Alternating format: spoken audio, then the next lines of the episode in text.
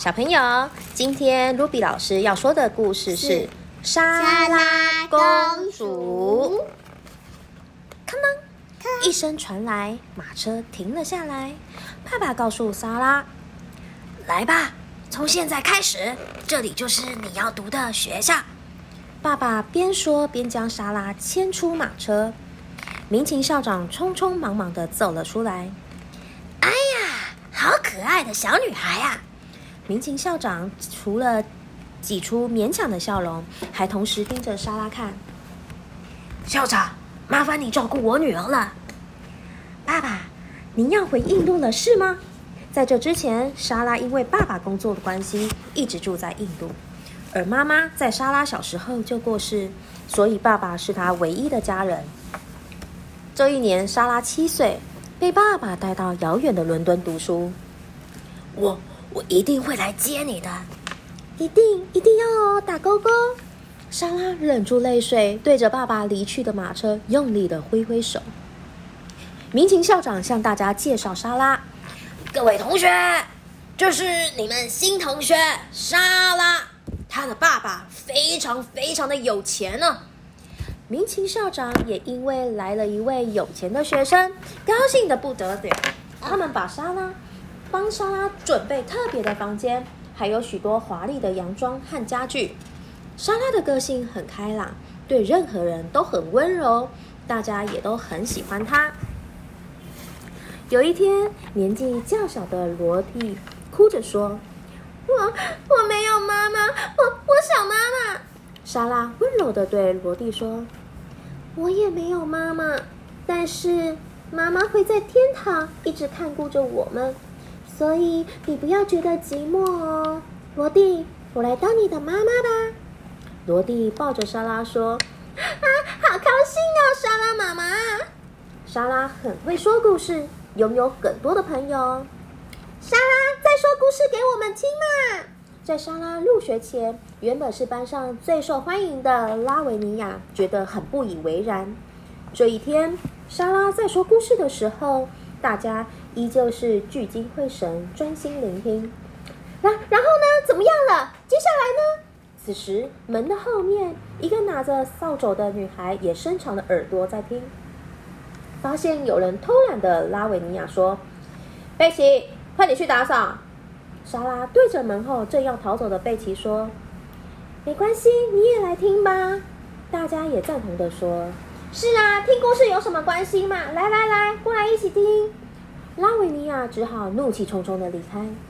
有一天，莎拉回到房间时，发现暖炉前的椅子上有一个女孩睡在那里，那正是之前躲在门后听故事的贝奇。小小姐，对不起。贝奇慌张的想要离开时，莎拉温柔的说：“我们一起喝茶吧。以后你的工作做完就到我这里，我说故事给你听。”于是，他们成为很要好的朋友。转眼间过了四年，莎拉十一岁了。学校里正盛大举行莎拉的生日宴会。就在这个时候，明廷校长上气不接下气的跑进来：“莎莎拉的爸爸过世了！啊，我我爸爸过世了吗？”莎拉跑回房间，一个人在里面放声大哭。过了一阵子。莎拉比较平静后，她来到了校长室。民情校长冷漠的说：“唉，你的爸爸什么都没有留下就过世，没有人会帮你付学费，所以从今天开始，你必须在这里工作。”校长不仅把莎拉的衣物都没收，还把她赶到顶楼的小房间里，家具只有很旧又很硬的床、小桌子跟椅子而已。莎拉，赶快！打扫完以后，去买东西回来。每天都有做不完的事，他常常忙到很晚才能回到自己的小房间。知道莎拉的处境之后，贝奇很温柔的安慰她。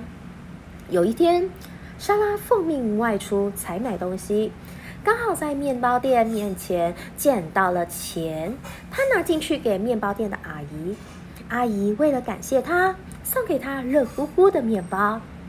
谢谢谢你，看起来好好吃啊！莎拉肚子很饿，正要把面包吃下去时，看到有位小女孩一直看着她。莎拉拿面包给那个女孩吃，并且告诉这个女孩说：“你你比我还要饿的样子，快吃吧。”然后她就急急忙忙的回去了。面包店的阿姨看到这个情形，喃喃自语的说：“唉，真是个伟大的孩子啊！”这一天，莎拉也是不停的工作着。她很疲累的回到房间时，竟然看到一只小猴子在房间里。看来应该是从开着的窗户爬进来的。哈，好可爱哟！这个时候，隔壁房子的屋顶上面传来了呼唤猴子的声音。咦，是印度话耶！往隔壁屋顶看了一眼，是一位穿着白色衣服的年轻人。莎拉想起了在印度生活的种种回忆。从那之后，她有时候会和隔壁屋顶的年轻人聊天。有一次，莎拉回到房间时，竟然看见一幕让她很惊讶的景象：桌子上布满，呃，不但摆满了好吃的食物，床也铺上了柔软蓬松的棉被。啊！真真不可思议，是谁送给我的呢？莎拉找来贝奇，两个人一起开心的吃着。躲在窗户外面的印度年轻人看到他们开心的样子，也露出满足的笑容。原来这些都是隔壁的年轻人所准备的。隔了一段时间，猴子又跑进莎拉的房间里。啊，顽皮的孩子，真拿你没办法呢。莎拉为了要把猴子送回去，来到隔壁找房子的主人。没想到主人一看到莎拉，非常的惊讶。长长得好像啊！你爸爸叫什么名字？你为什么会在这里呢？莎拉把他来到这所学校之后所发生的事，以及现在的状况都告诉他。哎，总算找到了！我一直在找你呢。原来这位主人是爸爸的朋友啊。过世的爸爸为了莎拉留下了很多很多的钱。民情校长知道了这件事后，急急忙忙的赶过来。啊，哎呀，莎拉，你可以住我们特别为你准备的房间了。没想到莎拉毅然决然的说：“校长想要的是我的钱吧？我决定要离开这所学校了。